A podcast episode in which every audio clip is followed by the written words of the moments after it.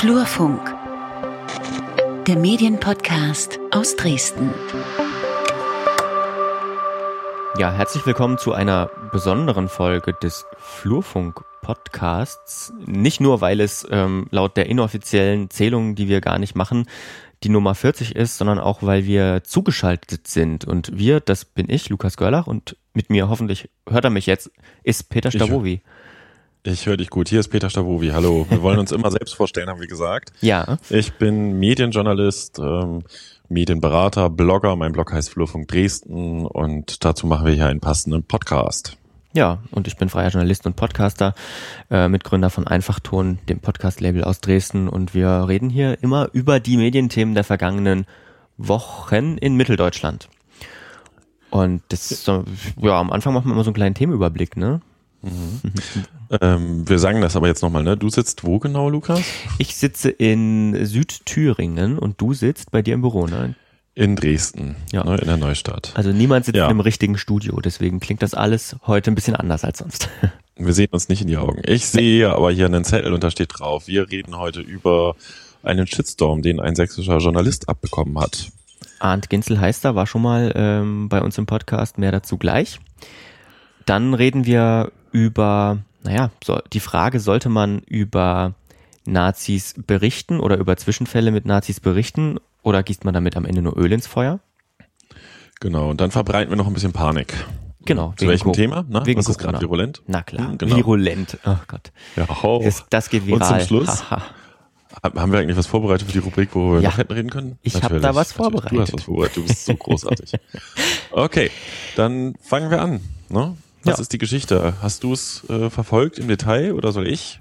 Ähm, ich habe so ein bisschen verfolgt. Also es äh, ging darum, dass Arndt Ginzel bei äh, Twitter, glaube ich, ne, darüber berichtet hat, dass ein sächsischer Kommunalpolitiker aus Radebeul bei der 200. Pegida-Veranstaltung, bei der vor zwei Wochen, glaube ich, ähm, Björn Höcke der Hauptredner war, mitgelaufen ist.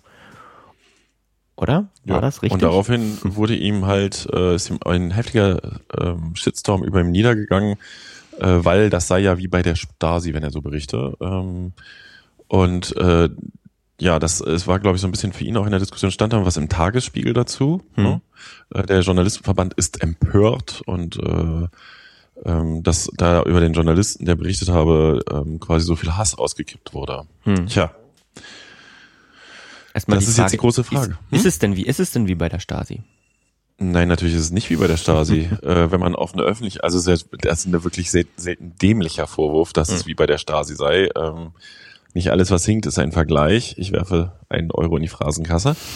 ähm, es, es ist freie Berichterstattung und es ist, äh, wenn man auf eine Veranstaltung geht, ähm, kann man auch nicht irgendwie Persönlichkeitsrechte geltend machen. Wir hatten das ja bei dem Hutbürger, der auch äh, in Dresden äh, seine Berühmtheit erlangt hat, sondern man muss einfach auch damit rechnen, dass man zu sehen ist, gefilmt ist, weil man geht ja auch auf die Demonstration oder auf die Veranstaltung, um gesehen zu werden unter Umständen. Und wenn man aber gleichzeitig ein Funktionsträger ist in einem Amt, äh, sei es Stadtrat, sei es kommunal, sei es überregional, ist das in dem Moment meiner Meinung nach, du kannst anderer Meinung sein, glaube ich nicht, ähm, ja auch schon ein politisches Statement. Und ich glaube, die CDU in Sachsen ähm, und nicht nur die in Sachsen hat sich von Pegida immer sehr bewusst sehr weit ferngehalten. Ich glaube, da ist es auch nicht gerade auf, ähm, auf sehr viel Freude gestoßen, als das rauskam, ne? Das, ich habe offen gestanden jetzt auch nur in Teilen verfolgt. Ich äh, habe mich ganz viel mit der Frage beschäftigt, hätte ich an Arndt Ginzels Stelle das publik gemacht, dass jetzt äh, dieser Shitstorm auf ihn niederprasselt. Weil es gibt ja immer wieder Beispiele, das ist jetzt auch durch Social Media jetzt nicht neu, dass äh, Journalisten, die berichten oder Journalistinnen, die berichten, an den Pranger ge gestellt werden und selber zum Thema der Berichterstattung werden. Und ähm, da ist halt auch, also mich hatte die Frage beschäftigt, was wäre ein kluger Umgang damit, ohne dass ich jetzt per se eine Lösung habe. Mhm. Und es gibt ja dann auch noch das berühmte Beispiel Richard Gutjahr. Ich weiß nicht, ob du das verfolgst, äh, Ja. ob unsere Hörerinnen, wie tief die das verfolgen. Der war halt bei zwei Attentaten durch Zufall recht nah dabei. Er hat zu der Zeit für die ARD gearbeitet, hat dann auch Bildmaterial geliefert. Mhm. Das war damals Nizza und der Amoklauf in München, ne? also das Attentat in Nizza. Und ähm, der Richard Guter hat bis heute damit zu kämpfen, macht das manchmal auch publik, äh, hat ganz, ganz viele Kommentare äh, zur Strafanzeige gebracht, ähm, aber es ist in einer Vehemenz und Heftigkeit bei ihm präsent, das ist sein Leben schon massivst beeinträchtigt, würde ich sagen. Wobei das halt, äh, er hat es dann auch angenommen und arbeitet damit. Das ist eine Form, damit umzugehen. Und mhm. ich hm. hatte mich halt gefragt, ob jetzt ähm, äh, Arndt Ginzel, der ist ein Mensch, aus meiner Sicht, äh, dem ist das extrem wichtig, solche Sachen darzustellen. Und mhm. natürlich geht er dann daher und sagt, schaut mal, was ist denn hier? Wir müssen diese Missstände offen zeigen. Da sind wir ja auch schon fast beim nächsten Thema gleich. Und ähm, damit ist aber manchmal eben auch verbunden, dass man dann wirklich so im Fokus steht. Hm. Ja. Und das kann, glaube ich, auch übrigens sehr weit gehen. Ne? Also diese Typen, die da am Rechner sitzen, oder also man weiß ja gar nicht, wer es genau ist, sind manchmal ganz schön hartnäckig, sehr fantasievoll, äh, weiß ich. Ich meine, also das ist jetzt ein, Par ein Parallelbeispiel. Ich hatte heute früh noch bei einer Influencerin gesehen, die sich die sich tierisch in ihrer Story darüber aufgeregt hat, dass ihre Fotos für fremde Profile missbraucht werden und sie kommt dagegen nicht an. Hm. Wo ich dann schon denke, es ist schon falsch, falsch äh, überhaupt das öffentlich zu machen, weil man der Sache damit noch mehr Aufmerksamkeit gibt. Ähm, bei Arndt Ginzel ist halt die Geschichte, ja, das ist eine klassische politische Verwerfung, wie wir sie ja Jetzt war mal ein paar Tage Thüringen im Fokus, weißt du? Mhm. Wie wir sie in Sachsen schon länger und häufiger haben. Ähm, und das sagt was über den gesellschaftlichen Zustand aus. Da ist natürlich absolut nachvollziehbar, dass äh, er darüber berichtet oder dass darüber berichtet wird. Ja, Aber es verändert die Rolle des Journalisten. Ja. So. Naja, man muss, glaube ich, dann eben jetzt wohl damit rechnen, ne, dass man unter Umständen auch angegriffen wird, äh, jetzt mal erstmal auf einer Social Media Ebene gesprochen, hoffentlich nicht irgendwie in, in, in ich sag mal, im, im richtigen Leben, obwohl das stimmt ja, ja, nicht, nee, richtiges Leben ist ja falsch, nicht körperlich angegriffen genau, sondern eben verbal äh, in Form von, weiß ich nicht, Tweets, Shitstorms, was weiß ich auch immer. Äh, das ist schade, aber ich sehe ehrlich gesagt keine Möglichkeit, wie das, also es gibt ja wie kann man das eindämmen? Das funktioniert ja nicht, ne? Also sobald man sagt, ich stehe dafür und ich mache das, oder ist es aus deiner Sicht eine Möglichkeit zu sagen, ich trete nur unter einem Pseudonym auf? Ist das in Ordnung? Ich weiß es nicht. Nein, also ähm, jetzt muss ich vorsichtig sein, so tief bin ich im Thema nicht, aber ähm, man spricht ja auch mal mit Journalisten, die verdeckt recherchieren oder ja. die auch in diesem äh, Extremistenumfeld unterwegs sind, sich anonym in irgendwelche Netzwerke äh, einloggen, mitlesen, simulieren etc., dass sie selber dazugehören. Hm. Äh, das ist erstmal nochmal was anderes, weil Arndt Ginsel hat einfach nur Berichterstattung gemacht, hat gesagt, oh, guck mal hier, ja. da ist jemand, der ist äh, in, auch Amtsträger, aber für hm. eine Partei, die sonst nicht äh, sehr nahe an Pegida dran ist. Ja, eine Partei, die sich ja auch direkt davon distanziert. Ja. So, und dann kann er, dann ist das, das aus meiner Sicht ist das ganz klassisch. Natürlich ist das ein Berichterstattungsthema. Das hat hm. nichts mit Stasi zu tun, wo Leute äh, überwacht wurden, wo Privatsphäre angegriffen wurde, wo Wohnungen abgehört wurden, wo Leute auch im Gefängnis verschwanden, wo ganz schlimme Sachen passiert sind. Hm. Der Vergleich ist einfach, das ist einfach ein Schlag ins Gesicht von allen, die von der Stasi wirklich verfolgt sind, mal hm. vorneweg. Hat aber, Arndt hat, hat aber einfach Berichterstattung gemacht. So. Ja, hat aber auch wohl ein bisschen System, ne, wenn man das so beobachtet, diese, diese Vergleiche und dieses Befeuern dann eben ja. von PolitikerInnen von der Seite der AfD in dem Fall. Ähm, ja, ja, um warte mal, das, das ist, ja? hat das System oder nicht, oder ist es ein Zufall? Also ich hätte bei, bei der, bei der Ginzel-Geschichte jetzt tatsächlich äh, gerne auch nochmal so dreimal, viermal drüber nachgedacht, quasi mit ihm auch vielleicht zusammen, keine Ahnung, ähm, was passiert, wenn er nichts macht, ebbt das dann wieder ab. Aber dadurch, dass es jetzt auch eine Berichterstattung über diese Sache gibt, hm. ähm, wir jetzt auch noch drüber reden, wobei hm. wir ja Podcast sind, ich glaube, so eine große Breitenwirkung haben wir dann zum Glück leider nicht. Hm. Ähm, macht man sich ja auch bewusst zum Thema, sozusagen. Ja. Und da muss man auch mit den Folgen leben. Das ist der Preis. Und das ist das, was du meinst, ist das vielleicht heute der Preis der Berichterstattung. Und ich denke, so bitter das ist, und das ist halt, das ist die gesellschaftliche Verwerfung, ähm, kann doch nicht wahr sein. Warum wird er denn jetzt angegriffen? Ne, warum ja. kriegt er Beleidigungen, Drohungen, was weiß ich? Das, was ist denn das für ein Anstand dahinter? Was ja. soll das? Und, und aber genau deswegen, aber genau deswegen finde ich es eben dann wichtig. Also jetzt ist es meine persönliche Sicht, dass man dann eben doch drüber berichtet und das doch aufzeigt und ähm, darüber redet, einfach damit man das mal sieht und damit man das offen liegt und legt und damit man weiß, wie das funktioniert oder was passieren kann. Weißt du?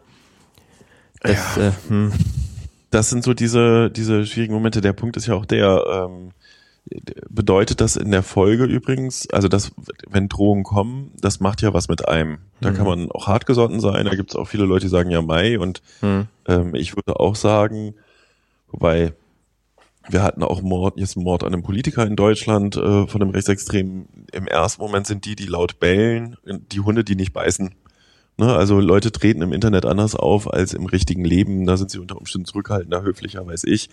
gleichzeitig schürt sowas ja den Hass und äh, man redet ja heute davon, dass diese ganze Wut, die da hochgekocht wird, die bewusst auch mit, mit manipulativ eingesetzten Informationen. Ich hatte die Tage so ein Video bei jemandem kommentiert, äh, da geht's um die MDR Riverboat Show, wo der Peter Hane ist und dann hatte jemand da drunter geschrieben, schnell gucken, bevor es gelöscht wird. Oder dieses Video hatten sie mhm. gelöscht und die, die, Sendung ist aber im Netz zu finden. Mhm. So, mit sowas wird ja Hass geschürt. So, jetzt mhm. kriegt Arndt Ginzel auch eine Riesenladung Drohung und Hass und ähm, Anfeindungen. Und das macht natürlich auch was wieder mit Journalisten, die drüber berichten sonst. Ne? Hm. Also stellt sich noch mal jemand und sagt, da ist ja noch ein CDU-Mensch mitgegangen oder kommt dann wieder das Gleiche. Und das ist halt äh, schon krass, deswegen ist es wichtig, es zu thematisieren, ja. Und auf der anderen Seite steht die persönliche Abwägung. Nehme ja. ich das hin, nehme ich das in Kauf? Ist meine Adresse wirklich überall einsehbar? Wenn du ja Prozesse anfängst, kann ja die Verteidigung im Zweifel die Unterlagen anfordern und dann ist deine Adresse da drin. Mhm. Deswegen gibt's ja eine Reihe von Journalisten auch. Ähm, da gibt's ja so ein gesondertes Recht, die halt quasi ihre Privatadresse ein bisschen aus diesen Registern bekommen. Also, und das ist, ich finde das sehr schwer. Das, also, und die persönliche Entscheidung ist, äh, also es zeugt natürlich von Größe, sich dann der Öffentlichkeit zu stellen quasi. Aber es ist auch brutal. Tja, ich habe keine Lösung. Keine. Keine. Die können, also die, die, können ja mal die Hörerinnen und Hörer fragen, was eine Empfehlung wäre. Ja. Äh, berichtest du dann drüber, wenn dir sowas passiert oder tust du es nicht? Hm, das kann, glaube ich, nur jede und jeder ähm, für sich persönlich entscheiden, oder? Naja, wir müssen uns einfach auch darauf verständigen, dass es muss den Leuten, die dann da Drohungen aussprechen, äh, und an Ginzel ist ja auch von der von der Pegida Bühne dann auch thematisiert worden, ne? Und hm. da sind irgendwelche Unflätigkeiten, Drohungen etc. benannt worden. Ähm, ich finde ja. wichtig, ich finde wichtig, dass man sich dann in dem Fall eben auch als KollegInnen, ne, jetzt aus der Journalistensicht, ähm, dass man sich dann solidarisiert. solidarisiert. Genau, absolut. Also, Solidarität von uns mit Arndt Ginzel. Genau. Und wir sind, äh, wir kratzen auch schon äh, mit diesem, mit diesem Gespräch so ein kleines bisschen am nächsten Thema, aber nur so, sag ich mal, in der Entfernung, denn ähm, wir hatten eine kleine, wie es ab und zu mal so ist, äh, in unserem äh, Chat bei, bei, bei ähm, im Messenger so eine kleine Diskussion. Ähm, und zwar ging es um, ging es darum, ob man in Anführungsstrichen habe ich es mal genannt, Nazis eine Plattform geben soll. Ne? So ein bisschen der, der Anlass war der Fasching in Schirgiswalde. Das haben viele sicherlich mitbekommen. Das ist eigentlich einer von vielen Faschingsumzügen, die es in Sachsen gibt. Und dieses Jahr eben naja, mit mehr medialer Aufmerksamkeit, denn es geisterte dann erst bei Twitter, glaube ich, also so habe ich es zumindest verfolgt, erst bei Twitter ein Foto herum und dann verbreitete sich das noch viel weiter und wurde dann auch von anderen Medien aufgegriffen, auf dem, naja, ich glaube, drei Typen mit ähm, Symbolen der rechtsextremen identitären Bewegung waren, die so als Spartaner äh, verkleidet waren, sage ich mal, aber auch in Orange, also die Farbe dieser der der Bewegung der äh, identitären Bewegung. Und ja, die sind da wohl mitgelaufen beim Faschingsumzug. Und das war dann natürlich wieder dieses, ähm, erstmal hier guckt man nach Sachsen, aber da ist natürlich auch viel, naja, also da ist halt dann auch viel äh, mit dran. Also erstmal vielleicht für den Hintergrund dieses, da habe ich auch jetzt gelernt in einem anderen Podcast bei, von uns, äh, im Filmmagazin, ähm, basiert dieses so ein bisschen auf dem Film 300, ne, da haben die, äh, die Spartaner, das, der Film ist ja auch sehr fragwürdig, haben die Spartaner eben auch diese Schilder mit dieser, mit diesem Lambda drauf Mhm. Ähm, das so ein kleines bisschen an die SA erinnert, äh, von, von, vom, vom Symbolaufbau her. Und ähm, deswegen sind die so als Spartaner verkleidet und der Film wird auch sehr geliebt in dieser Bewegung. Ähm, viele haben gesagt, naja, man sollte doch das lieber weg ignorieren und dem dann keine Plattform sozusagen bieten. Ne? Also man hätte diesen, hätte einfach das Foto nicht verbreiten, Medien nicht drüber berichten sollen. Und ich finde aber das genau falsch. Also ich habe das auch häufig gehört und äh, mir wurde auch gesagt, so ja, hier du, ähm, jetzt, weiß ich nicht, MDR hat berichtet, Sächsische Zeitung hat berichtet, die und die und die und die. Hätten wir das nicht gemacht oder hätte das niemand berichtet, dann hätte es auch keinen gestört und dann hätte das auch kein, hätte, hätten die auch keine, ja, weiß ich nicht, keine Publicity bekommen sozusagen. Und ich kann mich dem nicht so ganz anschließen.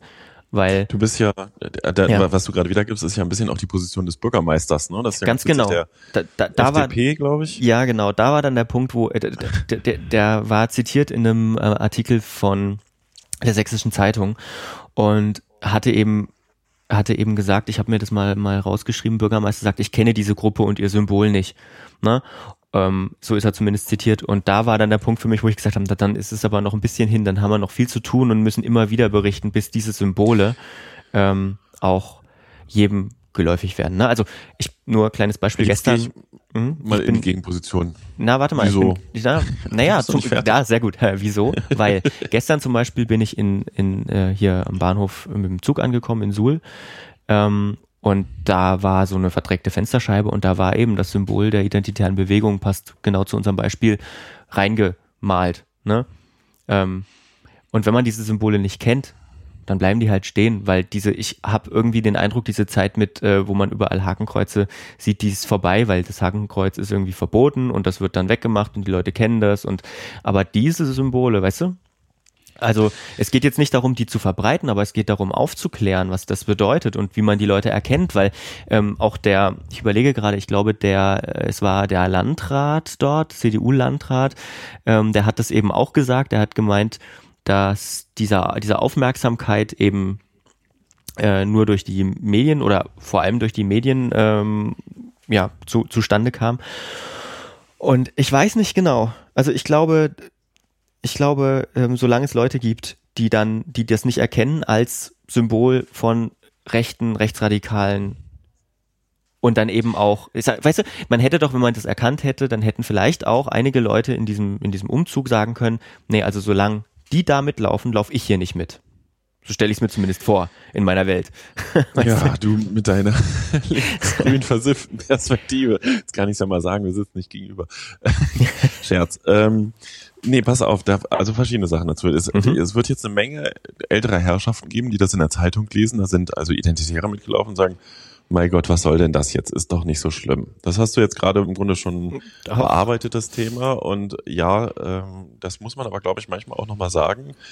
Es gibt Dinge, die sollten einfach nicht zum Alltag gehören. Dazu zählt das Hakenkreuz Mhm. und eine Bewegung wie die Identitären, die so vermeintlich auf hip und jugendlich machen, die wollen das gesellschaftliche System verändern, die wollen Freiheitsrechte einschränken, vielleicht nicht die für ihre, für ihre Leute, aber eben am Ende wollen sie die Demokratie angreifen und Demokratie ist, das kann mir jeder anders erzählen, wie er will. Es gibt ja viele in Sachsen, die glauben, eine gemäßigte Di Diktatur oder so wäre besser, was Schwachsinn ist.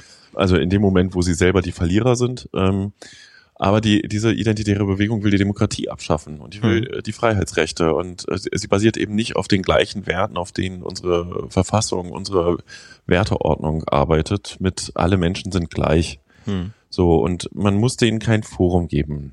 Ja, Und das nächste, der nächste Schritt ist, das muss man, glaube ich, auch einfach heute auch nochmal sagen, kein Fußbreit den Faschisten ist das Motto nach dem, nach der Nazi-Zeit, weil nämlich dieses Tolerieren in der Entstehungsphase des Nationalsozialismus in Deutschland eben auch stattgefunden hat und dazu geführt hat, dass die sich am Ende durchgesetzt haben. Mit, Und ach, ich ist finde- ja nicht so schlimm. Ich finde aber dieses, dieses, ähm, dieses, diese Forderung nach, nach dem Verschweigen dessen, nur um den, in Anführungsstrichen, Frieden zu wahren, ist eine Art der Tolerierung.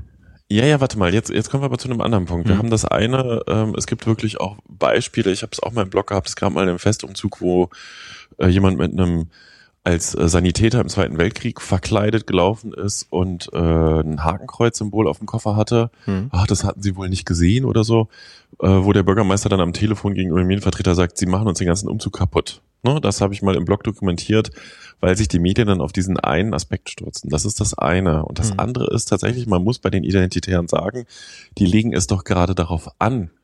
Das ist diese, diese, dieses Modell, du sprichst vor 100 Leuten äh, diesen Scheiß, den die da denken und einer denkt, ach guck mal, das ist einmal ein Mutiger und kommt zu der Truppe dazu, so wächst die Gruppe. Das ist das Modell. 99 sagen, buh, voll raus und der eine sagt ja. Und das ist das, was du sagst, wenn diese Symbole, diese Gruppen als normal empfunden werden und man muss darüber diskutieren, ob das in Sachsen der Fall ist. Ich fürchte ja. Dann muss man immer wieder darauf hinweisen, auch als Medium, das ja auch dazu verpflichtet ist, die freiheitlich-demokratische Grundordnung zu verteidigen. Das sind die Medien, die müssen die Demokratie verteidigen, ähm, dass man den Finger drauf hält und zeigt, Hm. die, ne, ist nicht in Ordnung. Aber gerade bei den Identitären, ich will jetzt nicht sagen, man hätte besser nicht berichtet, aber da ist es das Konzept, diese Medienaufmerksamkeit zu bekommen. Die wollen das.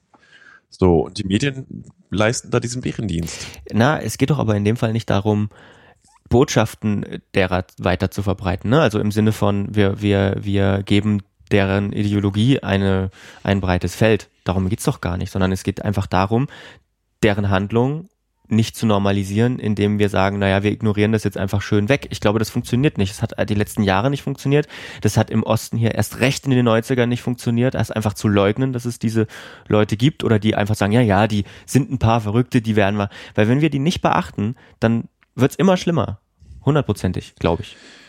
Ja, es äh, ist, ich sage mal, ein Dilemma. Ja, es ist alles richtig, was du sagst. Ich widerspreche nicht. Ich bin auch, also äh, dass in dem Karnevalsumzug Identitäre mitgelaufen sind. Ich meine, ich habe von diesem Karnevalsumzug nichts mitbekommen, außer dieses Foto mit diesen ja. äh, Symbolen auf diesen spartanischen Schildern.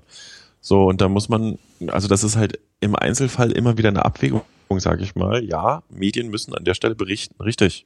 Ist eigentlich ein Skandal. Warum darf eine äh, als, als rechtsradikal eingeordnete Gruppe da mitlaufen? So, und warum Vielleicht ist äh, weniger, vielleicht ist weniger die Frage, ob man berichtet, sondern natürlich wieder die Frage, wie man berichtet. Ne? Also wenn, wenn ich halt komme und als Medium und kläre auf und sage, das und das sind die Symbole, ähm, so und so funktionieren oder so, das und das wollen die damit erreichen ähm, und so weiter und so fort. Ne? Wenn ich so aufkläre, dann ist das was anderes, als wenn ich einfach nur eine Headline mache und die möglichst irgendwie provokant formuliere, damit der Artikel gut geklickt wird oder sowas, weißt du? Ja, aber so sind Medien ja nicht. Medien skandalisieren dann ja lieber. Ja, davon also muss man vielleicht ein Stück weit wegkommen. Es gibt ja noch mehr Beispiele. Ähm, es gibt ja hier auch durchaus in, in der Stadt in Dresden einen nicht ganz unbekannten Anwalt, der einer Partei nahe steht, der ich jetzt nicht so nahe stehe und der immer wieder über Provokationen dieses Medienspiel halt auch ziemlich gut beherrscht. Hm.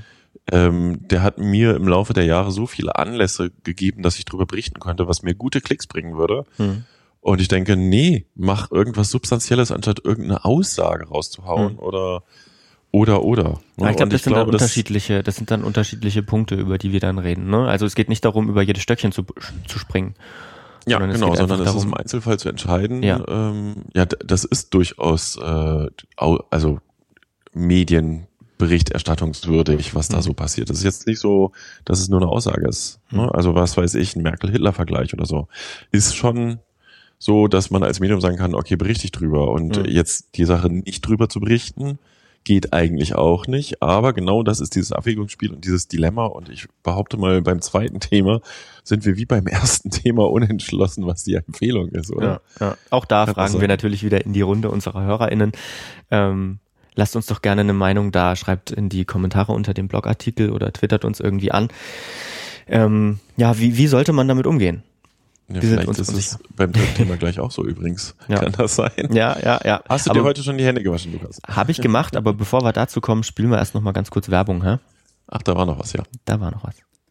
Wenn euch der Flurfunk Podcast gefällt, dann hat der Peter Stavovi ein tolles Modell eingerichtet, wie ihr uns unterstützen könnt. Wir haben für Sie, meine Damen und Herren, drei Angebote, wie Sie uns bei Steady unterstützen können. Das ist ein Abo-Modell. Sie können 2,49 Euro abschließen, wenn Sie nicht viel Geld zur Verfügung haben und uns damit unterstützen. Darüber freuen wir uns. Für Qualitätsbewusste 4 Euro im Monat und für Leute, die das Angebot institutionell nutzen, das bezieht sich auch auf den Blog, sind es dann 15 Euro im Monat. Wir brauchen Ihr Geld, damit wir hochwertigen Medienjournalismus aus Mitteldeutschland produzieren können. Sehr schön gesagt. Und jetzt aber weiter mit der Folge. Ja, Peter, ich habe mir heute schon die Hände gewaschen, tatsächlich mehrmals. Nicht nur wegen Corona, ich habe heute das Haus noch nicht verlassen, sondern weil wir gerade hier die Küche bauen, aufbauen, deswegen bin ich zu Hause. Und äh, da werden die Hände schnell dreckig und dann.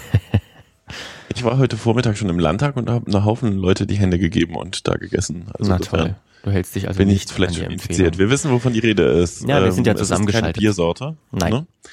Vorhin habe ich einen, einen Sharepick bei Facebook gesehen, irgendwie, äh, das hier geht an alle raus, die Carina heißen und gerade Corona-Witze hören müssen. Mhm. Ähm, Angst ist auch ein Virus, hast du so schön als Überschrift aus der Zeit raus äh, kopiert. Genau, Wobei, das, das war heute ein Titel der Zeit, als äh, die hat heute ein Dossier veröffentlicht dazu. Ein ziemlich gutes übrigens. Mhm. Ja, ähm, hast du Angst davor, dich anzustecken oder?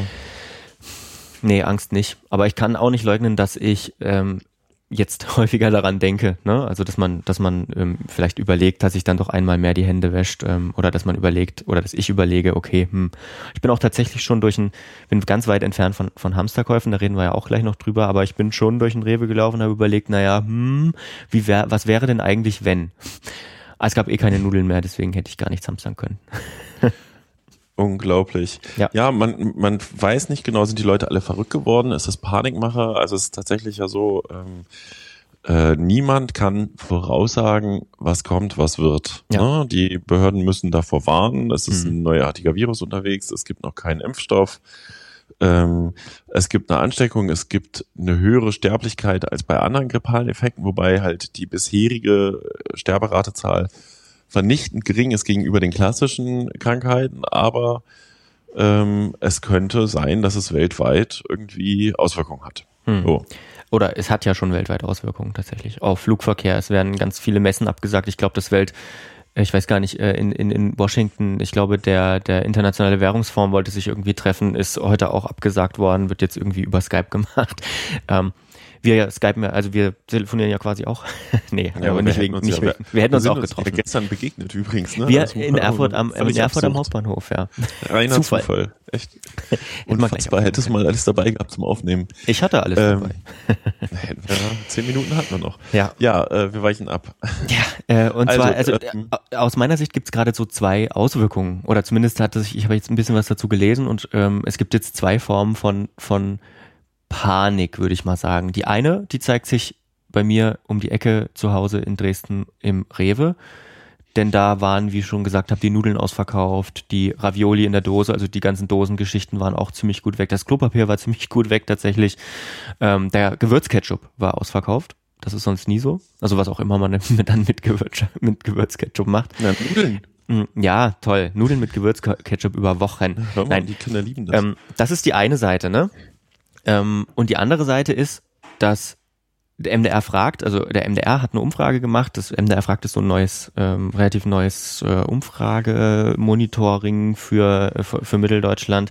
Die haben da irgendwie so eine Kartei an diese an Mailadressen, da bin ich jetzt auch, da kann man sich registrieren. Und da kriege ich irgendwie zu bestimmten Fällen einen Link zu einer Umfrage. Und dann kann man da abstimmen.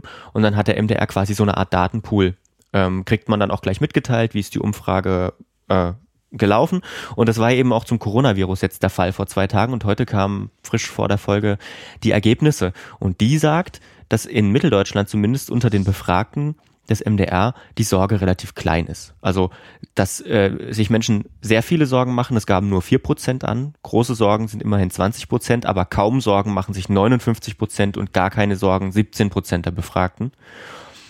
Nichtsdestotrotz äh, werden sich äh, in 71 Prozent der Befragten, die waschen sich die Hände mehr, äh, besuchen keine Massenveranstaltungen mehr zu 43 Prozent und umarmen sich auch nicht mehr, was sehr traurig ist, zu 40 Prozent. Nee, ist natürlich richtig. Ähm, ja, vorübergehend. Hm? Ja, genau. Also das sind so für mich die, die beiden Pole. Auf der einen Seite gibt es diesen, zumindest diesen Pool an Menschen, die sagen, nee, nee, wir haben keine Panik. Und auf der anderen Seite sind die Supermärkte trotzdem halb leer. Ja, das hat ja tatsächlich auch sehr viele Ebenen. Das ist ja wirklich die Frage, wie verarbeitest du solche Informationen? Ich hatte die Tage bei Twitter einen schönen Tweet gesehen, wo jemand schrieb, ein Glück beteiligt sich die Bundesregierung nicht an der Panikmache. Hm. Und jemand anders schrieb, äh, hier Gabor Steingart, das hatte ich auch rausgezogen, ne? also die ähm, Zahl der äh, Corona-Ticker in deutschen Medien ist größer als die der Infizierten. Das finde ich, stimmt wahrscheinlich nicht.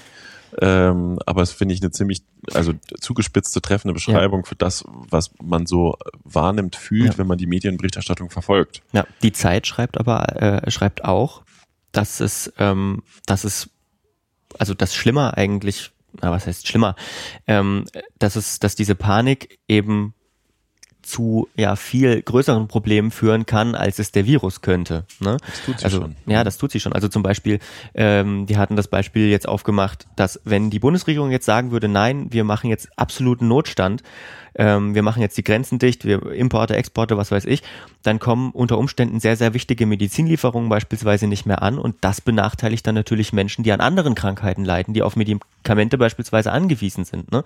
Also wenn man jetzt zu sehr und zu schnell äh, die Tore schließt, dann ähm, macht man aus Angst das Leben für ganz, ganz viele Menschen total viel schwerer und schlimmer oder ja, bringt unter Umständen viel größere Opfer. Ne? Das ist, also ich meine, jetzt mal, du nennst hier gleich so ein krasses Beispiel mit Medikamenten, ja. aber wir, wir hatten geplant, auf der Buchmesse einen Stand zu haben im ja. Funkturm. Ne? Du und ich wollten dann da auch rumstehen und Podcast machen. Äh, wir hatten eine Veranstaltung angemeldet. Das ist für uns jetzt wirtschaftlich nicht so dramatisch. Mhm. Ähm, ich habe mal die Hoffnung, dass wir die Standgebühren zurückbekommen, aber ähm, allein das, was das für Verlage für Auswirkungen hat, da haben mhm. Leute monatelang vorbereitet, ja. Programm vorbereitet. Für Autorinnen, Autoren. Ne? Tausende ne? von Leuten. Ähm, das hat Einfluss auf den Buchmarkt. Und es gibt jetzt große Unternehmen, die, da dürfen die Mitarbeiter nicht mehr reisen die nächsten Wochen, ähm, weil du als Unternehmen natürlich auch beauftragt bist, deine Mitarbeiter zu schützen. Oder halt im, im medizinischen Bereich, welche Auswirkungen es dort hat für das Personal, äh, für Veranstaltungen, für Kongresse. Das hat jetzt schon eine krasse Dimension und die mhm. lässt sich auch nicht verhindern, indem mhm. man halt, ja, sobald der Mensch dieses Wissen hat, mhm. und das ist, finde ich auch, das finde ich auch immer so spannend, das passt auch ein bisschen auf die anderen Themen, du bist Politiker, du bekommst deine Informationen, du weißt, du musst die Bevölkerung informieren. Du weißt eigentlich aus Erfahrung heraus, das Risiko ist minimalst, es ist wirklich klein, eigentlich ist es alles gar kein Problem, hm. aber du darfst verdammt nochmal nicht sagen, es ist alles sicher, weil es könnte eine Lüge sein im Nachgang. Hm. Ne? Und das ist halt das, das generelle Problem mit, mit Informationen. Also ähm, es gab dieses berühmte Beispiel, wo der Innenminister, der Bundesinnenminister gesagt hat, äh, alles weitere, was ich jetzt sagen würde, würde sie nur unnötig verunsichern, was dann erst recht zur Verunsicherung hergeführt ja, ja, hat. Aber ja, wir haben diesen Fakt, da gibt es ein Virus, der ist in China losgegangen, der ist neuartig. Die Medien müssen darüber berichten, die verbreiten keine Panik. So, und jetzt ist die Frage, wie gehen sie damit um? Ja verantwortungsvoll, nicht verantwortungsvoll. Ich kann dir jetzt gerade, ich habe keinen Überblick. Äh, ich also der Bildblock hatte ein schönes Beispiel. Ne? Die die Bildzeitung fragt, warum haben jetzt alle plötzlich Angst und sie liefern halt fünf, sechs, sieben Schlagzeilen aus der Bildzeitung darunter, äh, warum die Leute vielleicht Angst haben können. Ja, ja, ja. Ähm, ja, das ist halt wieder, dann brauchen wir Medienkompetenz, glaube ich. Ja. Naja, ne, bei den Leuten ja, oder auch bei den Medien vielleicht.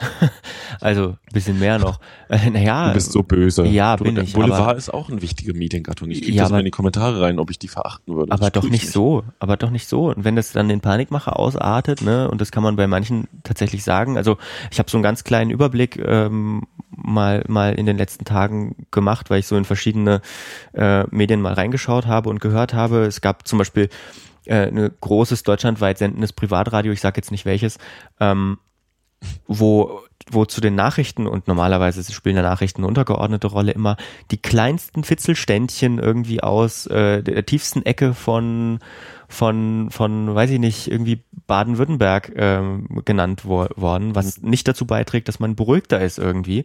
Wer ja, die Leute haben doch einen Informationsanspruch. Die müssen ja, wissen, ja, ob es denn jetzt hier äh, gibt den Virus oder nicht. Warte, lass mich ein anderes Beispiel bringen. Ähm, der Deutschlandfunk heute beispielsweise habe ich den ganzen Morgen gehört.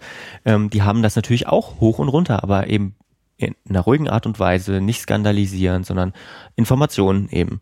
Und das funktioniert ganz gut. So habe ich das bei der New York Times zum Beispiel sehr, sehr positiv gesehen. Die haben seit Wochen, also seit es losging in, in, in China, haben die eine sehr, sehr gute Übersichtsseite, die sie, äh, nicht nur eine Seite, sondern in der App ähm, mit verschiedenen Reitern, was wir wissen, wie schlimm wird es aus aktueller, aus aktuellem Stand äh, jetzt gehen, ähm, wie sind die Zahlen, Grafiken und so weiter. Alles sehr übersichtlich aufgebaut. Ähm, Deutschlandfunk Nova, finde ich, hat das ziemlich gut gemacht, äh, was ich jetzt online gesehen habe. Die klären eben auch über ihre Online-Kanäle auf. Ähm, ja, also es gibt positive Beispiele, wie Medien eben berichten und man muss berichten. Auch dieses Zeitdossier zum Beispiel finde ich ziemlich gut. Da schreit nicht Panik mit, sondern das sind halt schon persönliche, emotionale Geschichten, aber ähm, nicht so, dass ich jetzt äh, gleich irgendwie in den nächsten Laden rennen will und Angst habe zu kaufen. Ne? Meinst du, das hat was mit der, also du hast jetzt öffentlich-rechtlich Deutschlandfunk, Deutschlandradio mhm. Nova, du hast die Zeit, das ist mhm. ja auch ein intellektuelles Medium eher. Glaubst du, dass das ein gesellschaftliches äh, Thema ist? Ich meine, weil irgendjemand hat die Nudeln ja gekauft im, im Supermarkt, dass das Regal leer ist und das Ketchup, oder? Tja. Also hm mir, mir, mir wirft das, bei mir wirft's Fragen auf tatsächlich, weil diese Nudeln und den äh, Ketchup sehe ich, ne? Und die Zeit hatte da in diesem Dossier auch ein Beispiel von einem Hamburger, der sagt, also der, von einem äh, Kassierer, Kassierer in Hamburg, der sagt, ähm, also das letzte Mal, dass die Regale so leer gekauft waren, war kurz nach der Wiedervereinigung, als die ganzen Ossis nach Hamburg gekommen sind. Ähm, was ich schon ziemlich krass fand. Aber äh, ja, und auf der anderen Seite diese MDR fragt Umfrage, die sagt hier, äh, nee, so Panik haben wir nicht, nicht so richtig, ne? Das ist übrigens, oh, jetzt kommen wir gleich zum nächsten Thema, aber das tun wir jetzt nicht, äh, das vertiefen wir jetzt nicht sehr stark.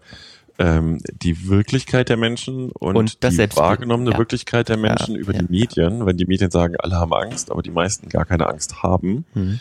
Ne? Also weil, also es und, gibt ja immer noch diese informelle, wo sich alle darüber austauschen, naja, eigentlich ist ja alles albern und trotzdem ähm, ist es irgendwie präsent. Also insofern ist das ja. auch nochmal ein Thema. Ich will noch auf Na, einen die, Aspekt hinweisen. Warte ja. mal ganz kurz noch dazu. Eine ne Frage, die da natürlich auch mit reinspielt, ist, ähm, bei dieser Umfrage, das Selbstbild der Leute, ne? Die, die, das ist natürlich jetzt nicht die Wahrheit, was die Leute sagen, sondern das ist das, was sie von sich behaupten. Ich will jetzt nicht unterstellen, dass die, dass da viele Leute lügen, aber ne?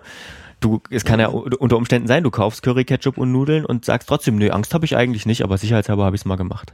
Weißt du? Ja, die Selbsteinschätzung kann natürlich auch ein bisschen abweichend sein von dem eigentlichen Handeln, das ist richtig. Ähm, ich denke die ganze Zeit auch immer noch an die äh, Maslow'sche Bedürfnishierarchie. Hm. Ne? Ich weiß nicht, ob Die du die Pyramide, kennst. ja, ja. Die Pyramide. Und Sicherheit ist eins der Grundbedürfnisse. Hm. Ne, es gibt, äh, die, die kommt auch relativ weit unten und ist sehr breit aufgestellt und im Moment herrscht einfach Unsicherheit und irgendwie denke ich, ähm, nicht nur bei diesem Thema, sondern es ist irgendwie so ein gesellschaftlich wabernder Moment, dass irgendwie gefühlt mehr Unsicherheit im Raum ist, obwohl, das finde ich auch witzig, ich habe neulich mit jemandem lange diskutiert, der sich sehr gut auskennt und sagte dann irgendwann, habe ich so gefragt, sag mal, deine Einschätzung, wo stehen wir gerade wirtschaftlich? Und er so, Mhm. äh, gut, wieso? Ja, gut oder sehr gut? Ja, sehr gut, eigentlich so gut wie noch nie da. Ja, verflucht, warum hast du Angst? Mhm. Ne? Also die Menschen haben Angst um äh, ihre Sicherheit. Und ich glaube, das wird durch diese Geschichte und da kommen dann wieder mehrere Faktoren zusammen. So funktionieren Medien, aber eben auch soziale Medien. Es Mhm. soll ja auch WhatsApp-Nachrichten geben mit kompletten Falschinformationen, Das habe ich, Äh, hab ich tatsächlich die- schon gesehen, ja.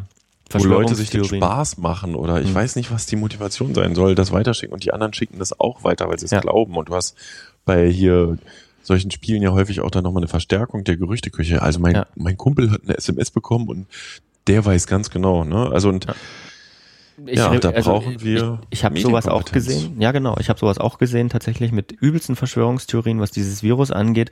Das will ich jetzt nicht wiedergeben, aber das ist schon krass und es gibt Leute, die glauben das, ähm, Ja. verbreiten das weiter. Genauso wie leere Supermarktregale. Und da sind wir jetzt mal ein Stück weg von den klassischen Medien, sage ich mal, sondern sind- sind bei den sozialen Medien. Und da ist die Frage, wie kann man das regulieren? Weil ne, Leute fotografieren das, verbreiten Mhm. das weiter und alle denken, ups, in Deutschland geht es die Lebensmittel zu, äh, äh, gehen die Lebensmittel zu Ende. Und ich habe mal einen O-Ton mitgebracht von Jens Spahn, ähm, Bundesgesundheitsminister aus einer Pressekonferenz von vor drei Tagen, glaube ich, also vom zweiten oder dritten dritten, ähm, wo er genau darüber spricht. Und ich finde, da kann man, ähm, das kann man nur unterschreiben, was er da sagt. Wir hören uns das mal kurz an. was die äh, Lebensmittelsituation angeht, so auch da. Das ist vereinzelt, wenn alle gleichzeitig in einem Stadtteil Konserven kaufen gehen, dann für ein oder zwei Tage das Regal etwas leerer ist und dann die Fotos gepostet werden und dann sagen sie, guck, in Deutschland ist kein Essen mehr da. Ja, ich, so, dass, dass aber das Regal zwei Tage später wieder voll ist und dass wir, dass wir in der Entwicklung vielleicht mal weg müssen von ich mache ein Foto und schließe darauf auf alles und auf die Zukunft, das ist, glaube ich, eine Verantwortung, die wir gemeinsam haben. Himmel und Hölle. Also das ist aber, das lässt sich doch gar nicht mehr einfangen. Das ist im Übrigen, ich habe diverse Tweets gesehen und inzwischen ist es wirklich so, ich glaube gar nichts mehr. Ne? Also d- Hm. du siehst das leere Regalfoto, da weißt du doch gar nicht, ist das aus Deutschland, ist das von gestern, ist es von heute, Hm. ist es vom letzten Jahr. Du weißt das nicht. Das, Ja. Also gerade solche Sachen. Und das ist halt auch echt ein bisschen bitter, aber das ist so. Ja. Man darf heute nichts mehr glauben. Verbreitet einfach nichts weiter, wovon ihr nicht hundertprozentig wisst, dass es echt ist. Und selbst dann immer noch die Frage, ne, muss das sein? Und Aber weißt du was, dieser Tipp geht besonders an Medienvertreter, die ja solche Bilder auch gerne mal verwenden. Hm. Also insofern, ähm, ja, man muss heute sehr misstrauisch sein, so bitter Hm. das ist. Äh, und gerade, wir hatten es doch, wir hatten es bei der Halle-Geschichte, bei dem Amoklauf in Halle oder bei dem Terroranschlag in Halle, Ja. entschuldige. Äh, wo wir zuerst gesagt haben, hier, wir beobachten das gar nicht, es geht uns gar nichts an, wir, wir machen da nicht mit, um es dann für unsere Aufbereitung im Blog uns näher anzugucken. Aber man kann manchmal auch einfach mal ein, zwei Tage warten Ja. bevor man Sachen weiter verbreitet, wirklich glaubt. Und das ist vielleicht eine der angesagten Strategien, Ja. wie man damit umgehen kann. Sehr, sehr Hm. spannend fand ich übrigens nur, um das Ganze vielleicht so ein Stück abzurunden, um die Frage, warum denn wir überhaupt so anfällig sind für so Panik und so weiter.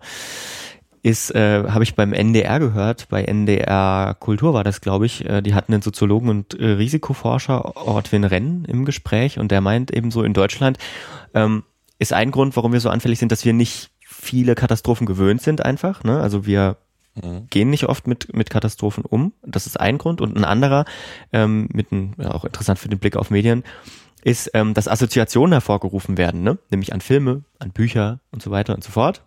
Haben wir sofort, wenn wir irgendwie Virus und bla bla bla hören, ähm, haben wir sofort Bilder im Kopf. Und ähm, unbewusst gibt's auch eine Sehnsucht danach, nämlich na, danach, dass irgendwann der Held auftaucht und schafft sozusagen die Pandemie einzudämmen. Und also wir, wir sehen uns, das fand ich eigentlich eine ziemlich interessante, einen ziemlich interessanten äh, Ansatz. Wir sehen uns nicht nach der Panik, sondern wir sehen uns danach, nach dass es ein Happy End gibt danach. Genau, wir sehen, äh, ja, richtig, schön, genau. Fand ich ganz schön krass und was es dann noch ein bisschen härter gemacht hat und was so irgendwie mir so den Peak Kapitalismus gezeigt hat, war, als ich dann mal bei iTunes geschaut habe nach Filmen, war Contagion, wo es um so einen Virusausbruch geht, der war im Angebot für 390 gerade. Das ist auch bitter. Absurd. Hier, ich mache mal einen Vorschlag. Jeder von unseren Hörern und Hörern, der am Anfang, als die Corona-Meldung auftauchten, Walking Dead Bilder im Kopf hatte, also aus dieser Serie, ja, ja, der ja. muss äh, einen Tweet oder einen äh, Facebook-Eintrag mit dem Link zu unserem Podcast absetzen. Vielen Dank. Sehr gut. Jetzt haben wir es auch noch genutzt, das Thema. So, ja. das reicht aber jetzt. Nein, auch, ne? nein, also, nein, nein, das reicht noch nicht. Ein ganz wichtiges, eine ganz wichtige Sache ist, ähm, diese Panik ist nämlich nicht nur für eine Mehrheitsgesellschaft schlecht, sondern man sollte vielleicht auch mal an Leute denken, ähm, die da wirklich drunter zu leiden haben. Ne? Menschen mit Vorerkrankungen zum Beispiel, die angewiesen sind ähm, auf Medikamente, auf Desinfektionsmittel beispielsweise, die das jetzt einfach nicht mehr bekommen, ähm, die das aber unbedingt brauchen. Ähm, Mütter, zum Beispiel, die Babynahrung brauchen und die ganze Babynahrung ist ausverkauft, weil sie irgendjemand weggehamstert hat. Das, ähm, das vergisst man schnell, aber es gibt Leute, die leiden unter dieser Panik und deswegen ist man vielleicht eher aufgerufen, mal einen Gang zurückzufahren. Da hat's, hat Margarete Stukowski schön zusammengefasst in ihrer Kolumne oben und unten beim Spiegel. Ist auch in den Shownotes drin. Ich wollte nur mal sagen, ne, es leiden nicht die, nicht die Leute in ihren Einfamilienhäusern, die jetzt irgendwie für 500 Euro äh, den Rewe leer kaufen können und das in ihre Abstellkammer stellen, sondern es leiden andere und das ist schwierig. Das sollte man mhm. vielleicht im Hinterkopf behalten. Ja, das war gut, dass du das nochmal gesagt hast. Dann jetzt, aber weil wir, wir sind schon wieder so lang, kann das sein? Wir Nö, viel schneller sein. Geht noch. Nee? Nö, geht, geht noch. noch. Okay.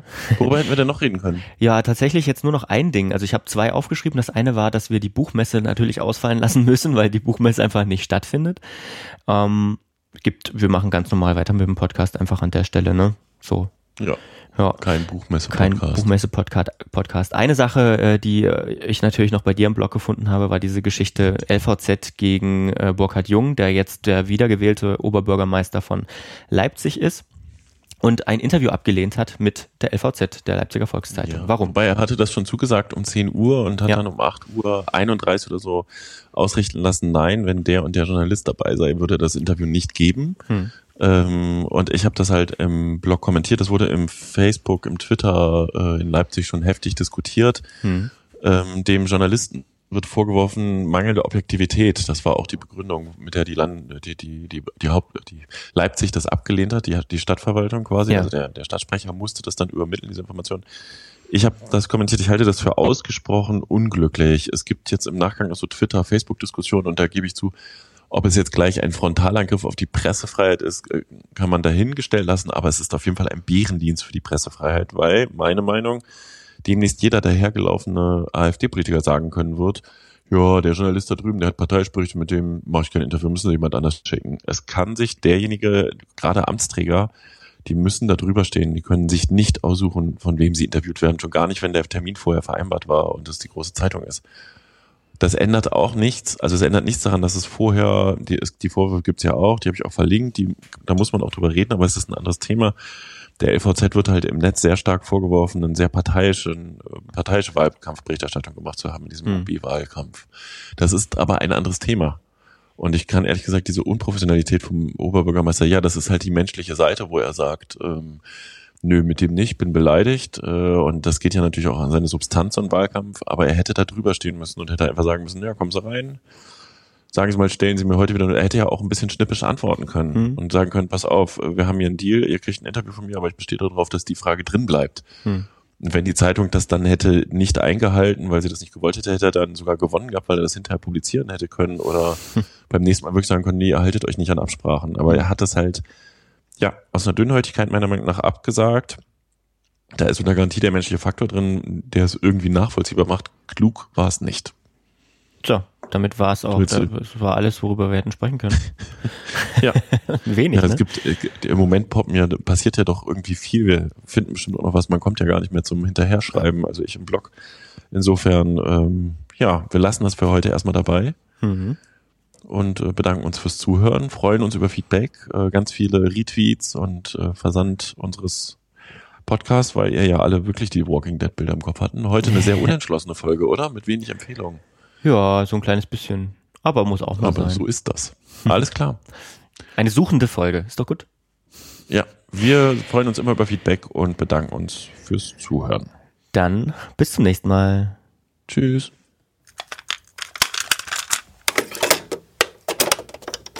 Eine Einfachtonproduktion 2020.